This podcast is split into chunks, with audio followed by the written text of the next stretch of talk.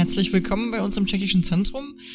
Ich freue mich sehr, dass wir heute Marketa Pilatova zu Gast haben, die gerade in Tschechien ist. Ansonsten lebt sie die meiste Zeit ihres Lebens noch in Brasilien und hat aber jetzt eine Reise nach Europa genutzt, um auch hier nach Berlin zu kommen. Und um ihr Buch vorzustellen, Der Held von Madrid, dieses in der Übersetzung von Sophia Marzow ist es jetzt gerade im Verlag Vetrane Mlini erschienen. Das ist ein kleiner Brünner Verlag, der eine ganze Edition herausgibt von aktuellen tschechischen Autoren. Das ist eine Kooperation mit dem Visa Verlag und ähm, dieses Projekt ist ins Leben gerufen worden anlässlich des Gastlandauftritts der Tschechischen Republik auf der Leipziger Buchmesse 2019. Marketa Pilatova ist die erste, deren Buch jetzt erschienen ist. Es ist noch ganz frisch, so dass Marketa es sogar selber mitgebracht hat, weil es erst Ende letzter Woche aus der Druckerei gekommen ist und wir es ansonsten nicht hätten hier haben können, weil sie es aber hierher geschleppt hat, können Sie das Buch nachher auch auf dem Büchertisch erwerben. Die Bücher sind immer mit einem Nachwort von deutschen oder in Deutschland lebenden Autoren und Autorinnen versehen. Und ich freue mich, dass wir heute Abend Tanja Dückers hier haben, die deutsche Autorin, die auch als Journalistin arbeitet, die ein sehr schönes Nachwort geschrieben hat zu Marquetas Buch. Da können wir vielleicht nachher noch drauf kommen. Und ähm, Marqueta hat schon, glaube ich, dreimal bei uns gelesen. Das Jonas asi už třikrát, nämlich äh, hat sie im tschechischen Zentrum vergangene drei Rom oder drei Romane vorgestellt, die in deutscher Übersetzung erschienen sind. Vielleicht kennen die einen oder anderen von Ihnen Marketa Pilatova dadurch schon, wenn Sie sie noch nicht kennen, sage ich kurz etwas. Sie ist heute, würde ich denken, schon eine der bekanntesten und auch anerkanntesten tschechischen Autorinnen. Sie ist studierte Romanistin, arbeitete nach dem Studium als wissenschaftliche Assistentin an der Uni Olomouc, war als Journalistin tätig für verschiedene Zeitungen, hat unter anderem für die angesehene Zeitschrift Respekt gearbeitet und hat zwei Jahre auch deren Auslandsredaktion ähm, geleitet Später war sie auch mal im Cervantes-Institut in Prag beschäftigt.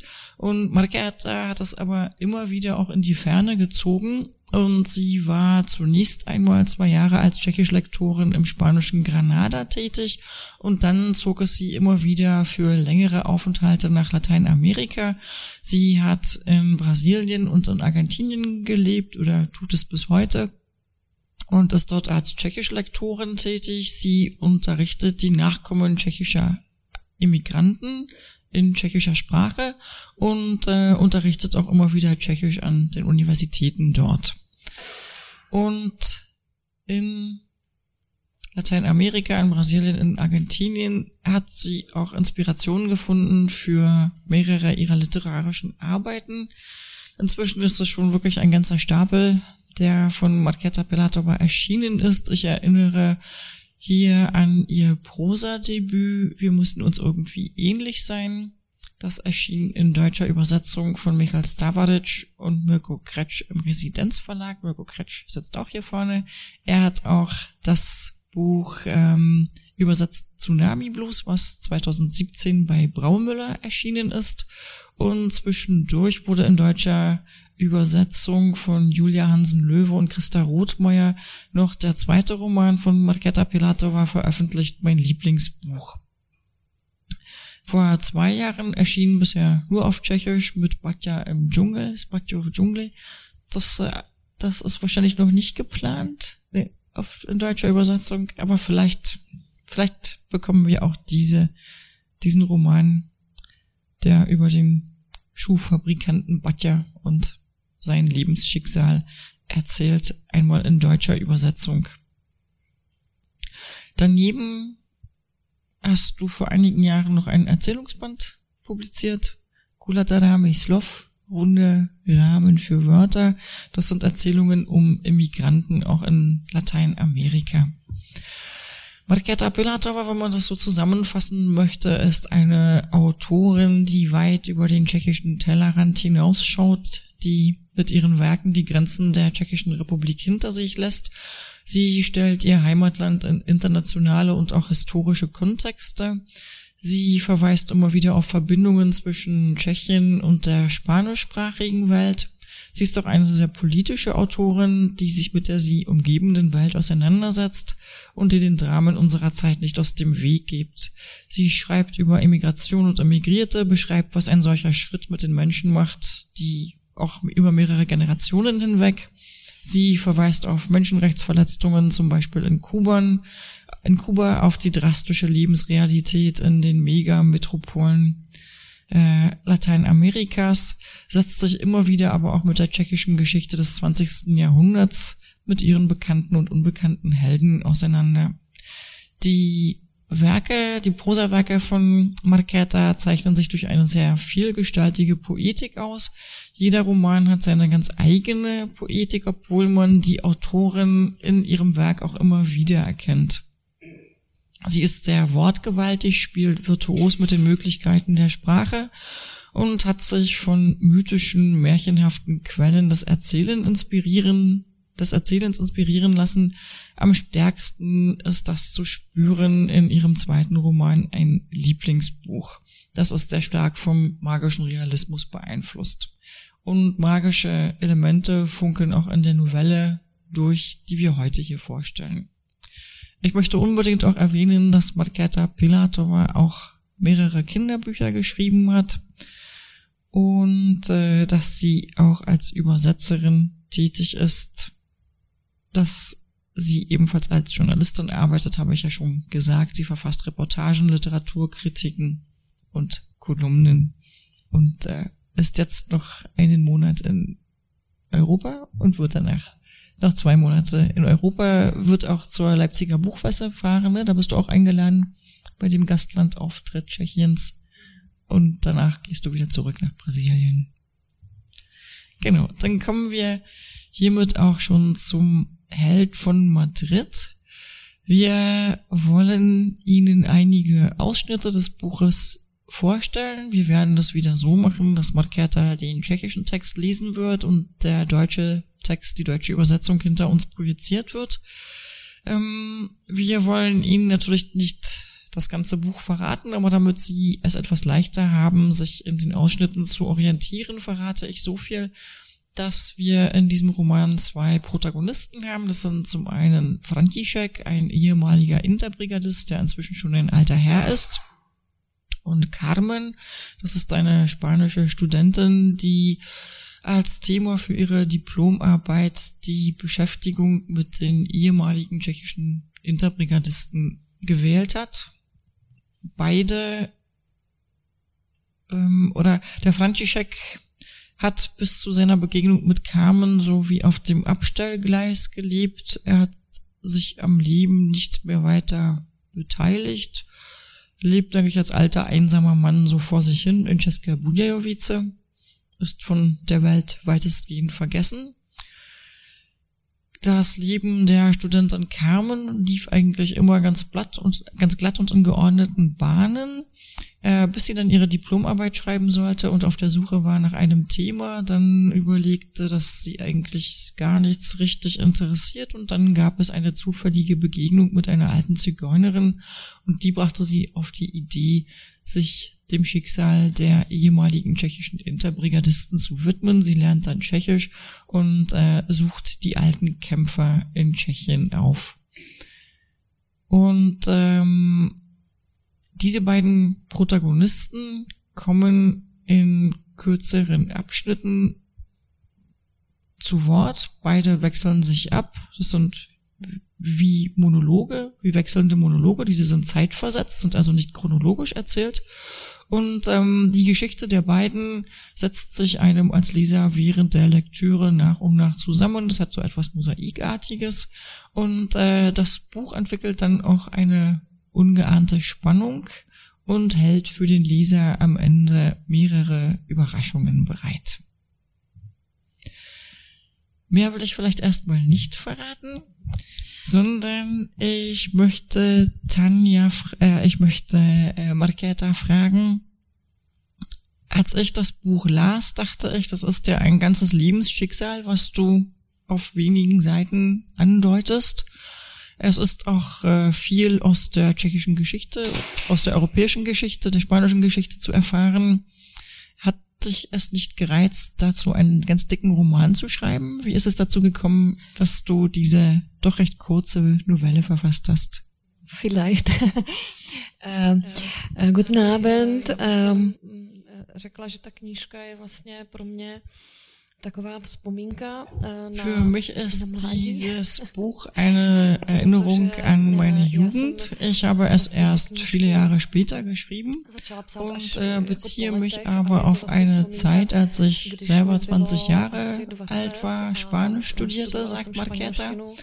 Und ähm, da kam an die Uni eine Studentin aus Spanien, die ähm, ihre Diplomarbeit wirklich über die tschechischen Interbrigadisten schrieb. Und sie brauchte jemanden, der für sie übersetzen würde. Und ähm, zu der Zeit studierte Marketa auch Geschichte und ähm, hat sich dann gemeldet, dass sie der Studentin helfen würde. Und interessant ist, sagt Marketa, dass sie in der kommunistischen Diktatur groß geworden ist. Die spanische Studentin wiederum ist in der faschistischen Diktatur groß geworden und Dank dieser Arbeit und den Begegnungen mit den Interbrigadisten haben beide einen, einen Teil ihrer Geschichte kennengelernt, der von beiden Diktaturen verschwiegen worden ist. Äh, oder wir sind dann beide so alten, ja, nervigen oder ja, mürrischen Opas.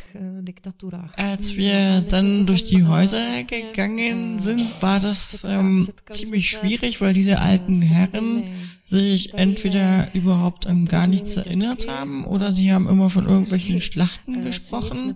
und äh, Carmen hat dann recherchiert und hat festgestellt, dass entweder diese Schlachten gar nicht in dem genannten Jahr stattgefunden haben oder dass in diesen Schlachten gar keine Tschechen gekämpft haben.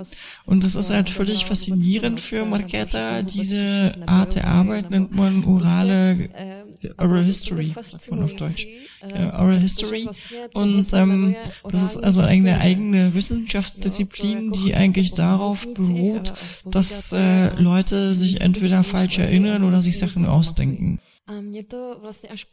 Nach 20 Jahren hat sich Marketa vergegenwärtigt, dass äh, das damals eigentlich äh, eher literarische Recherchen waren, die sie angestellt hat bei den alten Herren, ähm, dass das mehr daran erinnerte als an alles andere.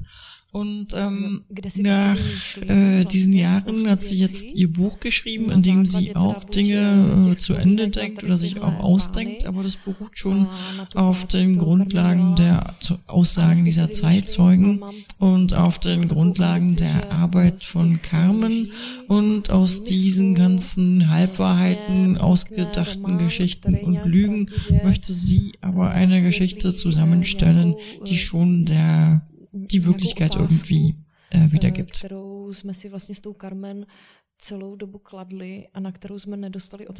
Marketa möchte jetzt gleich etwas sagen zu diesem Schicksal der Intrabrigadisten, die sozusagen einen fast surrealen Teil der tschechischen Geschichte oder dieses stellt einen fast surrealen Teil der tschechischen Geschichte dar. Die Interbrigaden, die tschechischen, begannen sich im Jahre 1936 zu formieren und es waren halt junge Männer, die, die dem republikanischen Spanien zu Hilfe kamen im Kampf gegen Franco.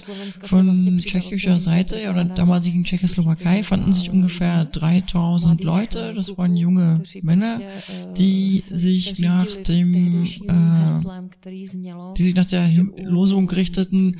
Bei Madrid kämpft man für Prag. Also in Madrid wird das Schicksal des, des Krieges entschieden, der noch ins Haus stand.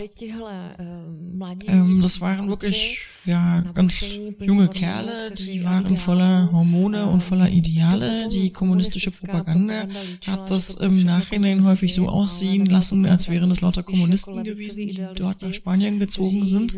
Das stimmte aber nicht. 70 Prozent von denen waren halt nicht organisiert, sondern das waren linke Idealisten, die für ihre Ideale und für den Frieden kämpfen wollten. Und interessant ist, dass unter diesen jungen Männern auch ganz viele äh, jüdische Männer waren. Und ähm, wenn allgemein behauptet wird, dass die Juden nicht gekämpft haben und äh, wenn gesagt wird, die sind wie Schafe, haben die sich abdeportieren lassen, abtransportieren lassen ins KZ, dann stimmt es irgendwie gar nicht so hundertprozentig, sondern hier kann man sehen, dass viele von ihnen gekämpft haben, weil sie nämlich geahnt haben, was da auf uns zukommt oder was auf sie zukam.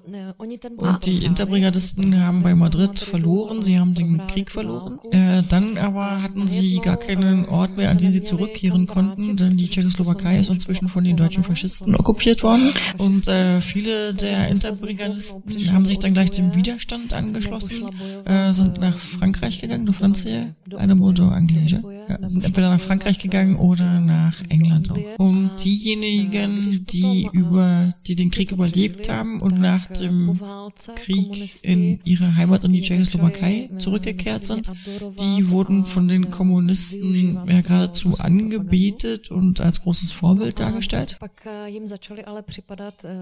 Wir haben diese Interbrigadisten, Interbrigadisten auf Tschechisch Spanielazi, Spanienkämpfer genannt.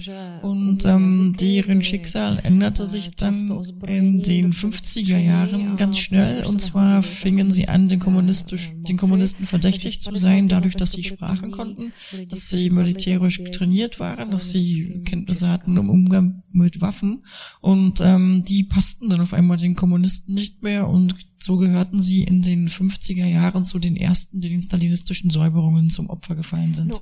Und dann kam 1968 der Prager Frühling und da erinnerte man sich wieder an die alten Spanienkämpfer und sie bekamen Auszeichnungen und Medaillen und häufig auch bessere Arbeitsplätze. Aber nachdem dann die russischen Panzer eingefahren sind, wurden die Medaillen wieder einkassiert und die Spanienkämpfer endeten in Heizungskellern oder an niederen oder an anderen Arbeitsplätzen, wo sie niedere Arbeit verrichten mussten. Und als dann endlich die Demokratie kam, hat sich trotzdem niemand an sie erinnert. Es waren höchstens einige Kommunisten, die sich an die alten Spanienkämpfer erinnert haben, aber die haben im Großen und Ganzen halt keine Anerkennung erfahren und niemand hat ihnen dafür gedankt, dass sie damals bei Madrid für Prag gekämpft haben. Und äh, für mich, sagt Marketa, war das damals etwas ganz Neues, ein völlig unbekanntes Thema, von dem ich bis dahin gar keine Ahnung hatte. und was mich aber zu interessieren begann und die Carmen hat mich sehr, sehr fasziniert, weil die war damals eine 23-jährige junge Frau und ihr ist es gelungen, für die damals noch äh, lebenden ungefähr zehn ehemaligen Spanienkämpfer zu erreichen, dass sie vom spanischen König empfangen wurden dass ihnen die spanische ähm, Staatsbürgerschaft wurde und dass sie auch spanische Renten bekamen. španělského občanství a dostali španělský důchody. Ta Carmen, Carmen ähm, stellt die Frage, warum so 20, 80 oder 20-jährige Jungen damals ihre Sachen gepackt haben, ein Gewehr genommen haben und in den Krieg gezogen sind, in ein Spanien, wo sie überhaupt nicht hätten hingemusst und was sie eigentlich überhaupt nicht interessieren musste. Und äh, so wie Carmen hat also hat auch uns immer diese Frage interessiert, warum sich diese jungen Burschen dazu entschieden, dazu entschlossen haben, nach Spanien kämpfen zu gehen. Und wir haben aber nie wirkliche Antworten bekommen und uns wurden eigentlich nur Stereotypen und Klischees geantwortet. Und das Buch ist eigentlich die Suche einer Antwort, die wir von den alten Herren damals nie bekommen haben. Äh, während dieser ganzen langen Stunden, in denen wir die Gespräche aufgenommen haben, ähm, zeichneten sich bei uns oder kamen uns weitere Fragen, die uns eigentlich viel wichtiger erschienen als die nach der Abfolge der historischen Ereignisse. Und äh, das sind aber Fragen gewesen, die wir nie gefragt haben. Dazu haben wir, das haben wir uns nie getraut. To bylo tak žinantní, že jsme se na to nikdy nezmohli. Zu diesem Ausschnitt über das Töten möchte ich noch was sagen mit Marqueta. Und zwar gab es in den 50er Jahren unter den Spanienkämpfern wirklich solch, also die, die zurückgekommen sind, ähm, gab es solche, die dann für die Kommunisten gearbeitet zwar haben, und zwar als ähm, Untersuchungsbeamte der Geheimpolizei. Und äh, einige von denen hatten vielleicht wirklich so, ja, etwas Dunkles in sich und wollten oder konnten auf diese Art und Weise ihre ja, düsteren Bedürfnisse erfüllen und äh, das so lange tun, bis das Regime sie dann losgeworden ist. Gibt es dazu eigentlich auch ähm, Informationen in Archiven? Hast du dich bei der Niederschrift des Buches ähm, hauptsächlich auf die ähm, Recherche damals mit Carmen verlassen oder hast du jetzt auch noch mal irgendwo recherchieren können? Gibt es da Quellen, wo man Informationen findet zu den Spanienkämpfern und ihrem späteren Schicksal? Ja, äh, Marquetta sagt, dass sie äh, vor allen Dingen Sachen gelesen hat, die später in den 60er Jahren ähm, bearbeitet wurden, als halt so eine Zeit der Freiheit war und man sich wieder an die Spanienkämpfer erinnert hat. Ähm, dann gibt es ein tolles Dokumentar, also einen Dokumentarfilm im tschechischen Fernsehen, den man sich anschauen kann. Und äh, dann hat sie zu Hause auch die ganzen Aufzeichnungen von damals, die ganzen gespielten Kassetten. Marketa sagt, sie hatte aber gar nicht vor, dieses kleine Büchlein mit allzu vielen historischen Details vollzustopfen, sondern sie hat sich wirklich vor allen Dingen für die Frage interessiert, warum waren da oder gab es damals Leute, die äh, für ihre Ideale in den Kampf gezogen sind. Und äh, sie hat versucht, die Frage für sich mit diesem Buch zu beantworten. Jetzt äh, haben wir sie die ganze Zeit unterhalten und ähm, ihnen sie mit so vielen Details überschüttet. Vielleicht haben sie ja jetzt auch das Bedürfnis, eine Frage zu stellen. Wir müssen damit auch gar nicht bis zum Ende des Abends warten. Äh, das war die Frage, ob es auch tschechoslowakische Frauen gab unter den Spanienkämpfern oder ob das nur Männer waren. Also unter den Spanienkämpfern waren auch Frauen. Das waren vor allen Dingen äh, Tschechinnen, die im Gesundheitswesen tätig waren. Das gab ein Feldkrankenhaus, Jan Amos Komensky oder in Jan Amos Komenski Feldkrankenhaus und da haben viele von denen oder die meisten von ihnen als Krankenschwestern gearbeitet und ähm, es sind überhaupt auch sehr viele Ärzte gewesen unter den Spanienkämpfern. Der bekannteste von ihnen war wohl František Kriegel, der erst 1968 bekannt geworden. Das war ein kommunistischer Politiker. Und als die Russen nach der Besetzung die äh, Regierung entführt haben nach Moskau, war er auch unter denen, die entführt worden sind. Und er war der Einzige, der den Russen nicht äh, das Protokoll unterschrieben hat, dass er sich einverstanden erklären würde mit der russischen Besetzung. Und dazu gibt es so eine Stadtlegende, die besagt, dass er die Russen damals zum Teufel geschickt hat und ähm, ihnen gesagt hat, dass er ein Spanienkämpfer war und schon so viele Tote gesehen hat und dass ihm der Tod nichts anhaben kann, dass er vor dem Tod keine Angst hat.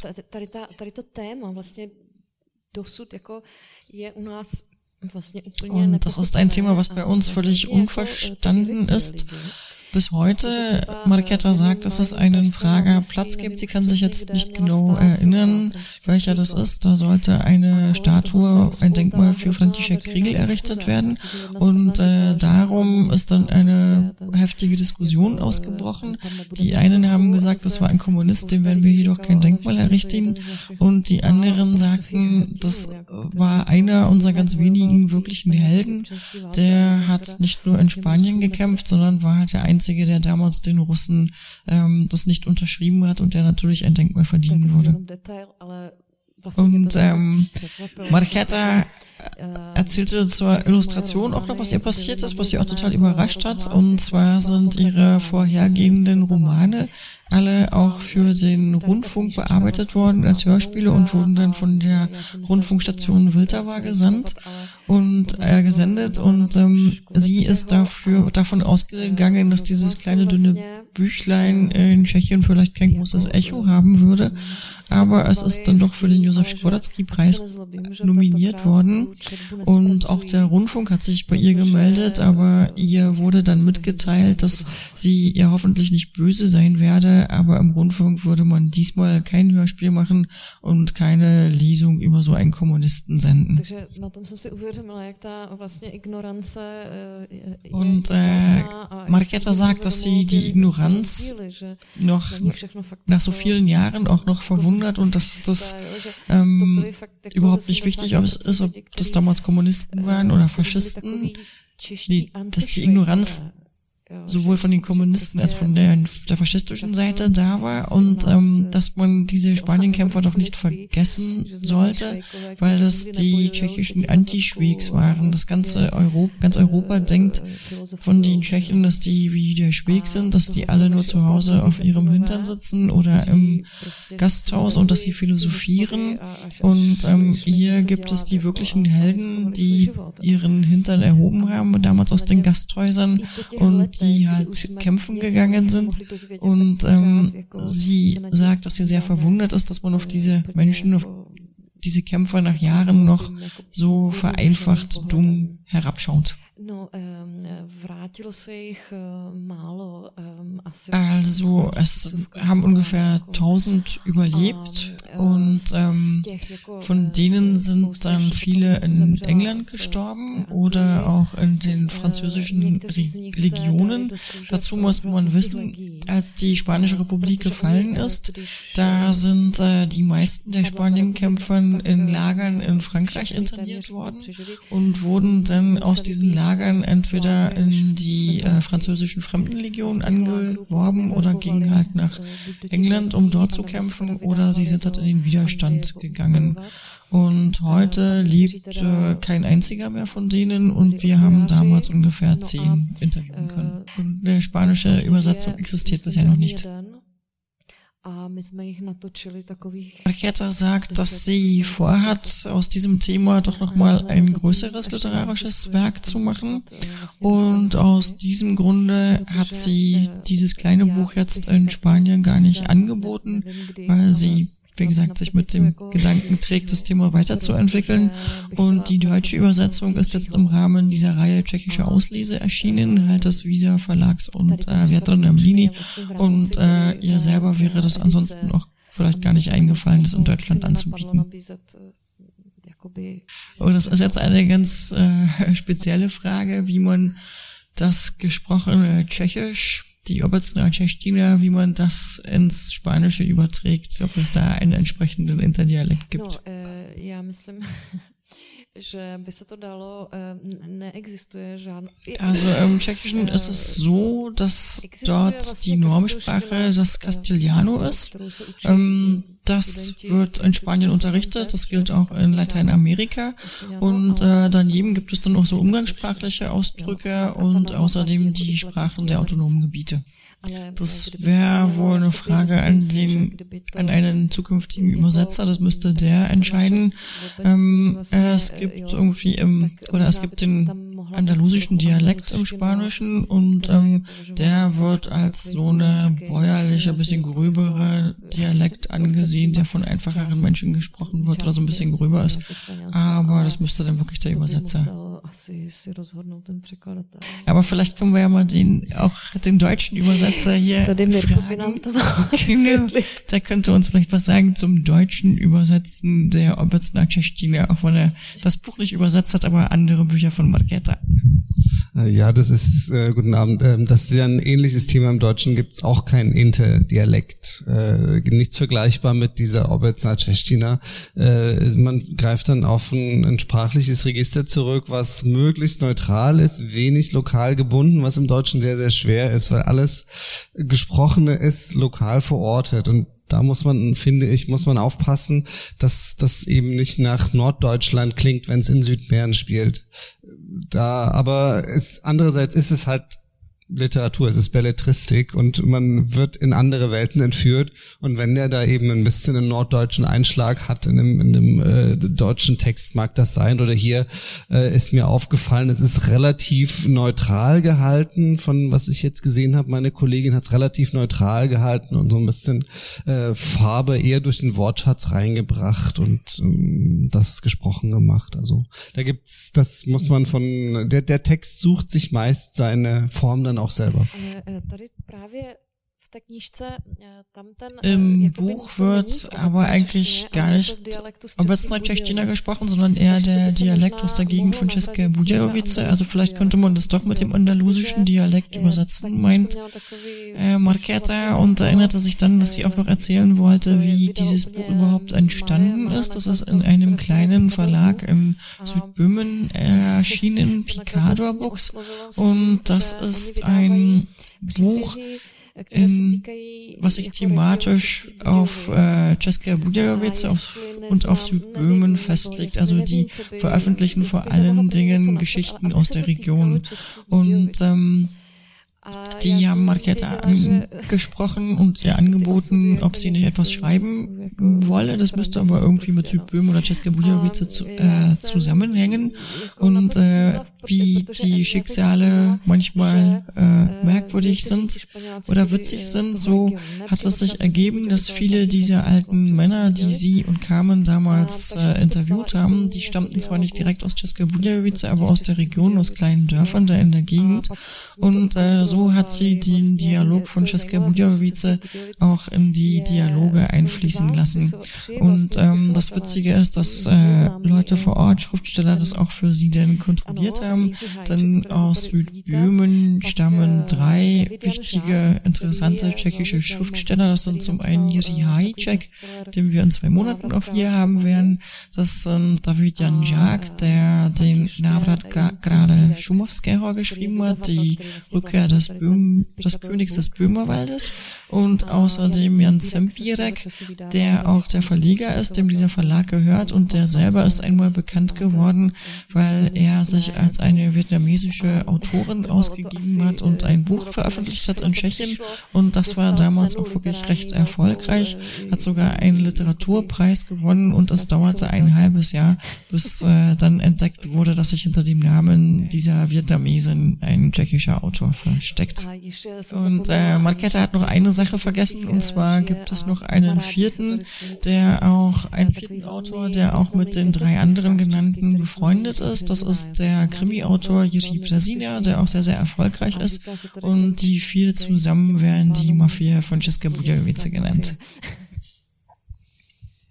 Ich hatte noch eine Frage an Tanja oder eine Bitte an Tanja Dückers, die wie ich erwähnte, das Nachwort geschrieben hat zu dem Buch, ob sie uns vielleicht auch kurz sagen könnte, was ihr an dem Buch von Marqueta so gefallen hat. Du musst da nicht das ganze Nachwort erzählen, aber vielleicht irgendwie so sagen, was dich fasziniert hat. Vielen Dank. Ähm, ja, also ich muss sagen, der Verlag hat mich angesprochen und ähm, ich fand die Thematik erst einmal extrem interessant. Also es ist ein europäisches Thema, es ist ein Thema, über das wir heute zu wenig noch nachdenken, mit dem wir uns zu viel beschäftigen. Äh, und ja, ich habe länger in Spanien gelebt. Das hat natürlich auch eine, äh, hier gibt es eine autobiografische Nähe zur Autorin. Ähm, es ist nicht ein Thema, was man bei einer tschechischen Autorin sofort erwartet. Genau das hat mich neugierig gemacht. Und ich habe gedacht, ah, da ist wieder so ein Stück europäische Geschichte, über das wir zu wenig wissen. Und es sind die Schriftsteller, die sich solch einem Thema dann widmen. Und sie machen es anders, als wenn ich das lese, was ein Historiker geschrieben hat. Ich nenne das sinnliche Geschichtsschreibung. Und das hat mich sehr interessiert. Und ich fand dann wiederum neben meinem thematischen Interesse, dass die literarische Transformation unglaublich gelungen ist. Sie haben die äh, Beispiele gesehen der Autoren. Es ist eine unheimlich gute, dichte, knappe Sprache. Die Figuren werden so gut in wenigen Sätzen beschrieben. Es gibt auch eine Härte in dem Text. Es ist nicht lieblich. Es ist überhaupt nicht so, wie manchmal Autorinnen unterstellt wird, wenn Frauen äh, Literatinnen über Politik schreiben, dann wäre das irgendwie vielleicht romantischer oder so. Gar nicht. Also es ist ein, es ist ein kenntnisreicher, kompetenter und radikaler Zugang. Also mich hat das sprachlich und intellektuell wirklich sehr überzeugt. Also ich empfehle die Lektüre. Oh, vielen Dank. Muchas gracias. Genau, das war jetzt gleich eine Kaufempfehlung. Právě mě vůbec překvapilo, kromě nějakých... Marketa sagt, sie war überrascht, dass überhaupt jemand das bemerkt hat außerhalb von Česka Budějovice und zur Kenntnis genommen hat. Ähm, Marketa sagt, dass äh, doch mehrere Rezensionen erschienen sind und dass die auch gut waren und dass sie auch äh, sehr erstaunt war, dass das Buch für den Josef Skworecki-Preis nominiert worden ist. Es hat zwar den Preis dann letztlich nicht erhalten, aber ihr erschien es trotzdem irgendwie sehr schön, dass eine, ja, eigentlich eine längere Erzählung überhaupt in die engere Auswahl gekommen ist für den Preis. Und äh, am schönsten fand ich dann eigentlich doch die Lesungen, von denen ich mehrere hatte in der Tschechischen Republik. Da war dann zu sehen, dass äh, 90 Prozent der Anwesenden völlig erstaunt waren, überrascht waren und von diesem Thema überhaupt vorher noch nie was gehört haben. Ähm, am meisten oder am wichtigsten ist aber für mich die Erinnerung daran, wie ich äh, dank Carmen damals einen wichtigen Teil der tschechischen Geschichte und einen wichtigen Teil eigentlich von uns beiden entdeckt habe. Wir waren damals wirklich noch total jung. Wir waren irgendwie wie so kleine Lämmer, die durch die Welt stolperten und sind beide in Diktaturen groß geworden, in der kommunistischen beziehungsweise faschistischen und ähm, haben damals die Möglichkeit gehabt, ähm, mit einer Materie in Berührung zu kommen, die uns dann weiter auch sehr geprägt hat, die unsere weiteren Leben geprägt hat. Würde dich das Thema auch als Journalistin reizen? Oder hast du darüber nachgedacht, dazu auch mal journalistisch zu arbeiten? Ne, ne. Uh, já jsem to jakoby v těch novinách uh, in, für die Zeitung hat Marqueta darüber nicht geschrieben, einfach aus dem Grunde, weil sie in Brasilien lebte, als sie das Buch geschrieben hat und keine Möglichkeit hatte zu weitergehenden Recherchen, keine Möglichkeit, die Fakten zu überprüfen. Das war die Frage nach Carmen, ob Marqueta mit ihr noch in Kontakt ist oder versucht hat, mit ihr wieder in Kontakt zu kommen. Ano, já jako nejsme spolu v Ja, mit Carmen bin ich schon in Kontakt, also nicht besonders intensiv, aber ähm, ja, schon in Kontakt. Ich habe ihr damals auch geschrieben, ähm, als ich an, dass ich an dem Buch schreibe und äh, hatte sie gebeten, ob sie mir nicht ihre Diplomarbeit schicken könnte. Das würde auch reichen als eine Datei. Äh, Carmen arbeitet äh, oder arbeitet wirklich in China als Journalistin und äh, antwortete mir dann, dass sie die Diplomarbeit schon lange nicht mehr hätte, dass sie sie auch als Datei nicht mehr besitzen würde und äh, riet Marqueta doch nach Santiago de Compostela zu fahren, an die dortige Uni, wo die Diplomarbeit zu finden sein müsste. Nur ging das natürlich nicht besonders gut. Marqueta konnte ja nicht einfach aus Brasilien nach Santiago fliegen, um da halt eine Diplomarbeit zu lesen. Und was für sie dann letztlich doch viel interessanter war, dass sie und Carmen angefangen haben, über ihre Erinnerungen zu schreiben, daran sich zu erinnern, wie sie damals die alten Herren aufgesucht haben und mit ihnen gesprochen haben und dass das eigentlich sehr erstaunlich war, dass die ihnen nach all ihren schlechten Erfahrungen dann doch Glauben geschenkt haben, ihnen vertraut haben und offen mit ihnen gesprochen haben.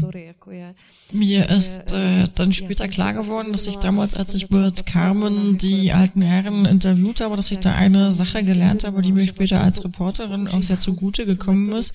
Nämlich eine Methode, die wir damals mit Carmen schon angewandt haben.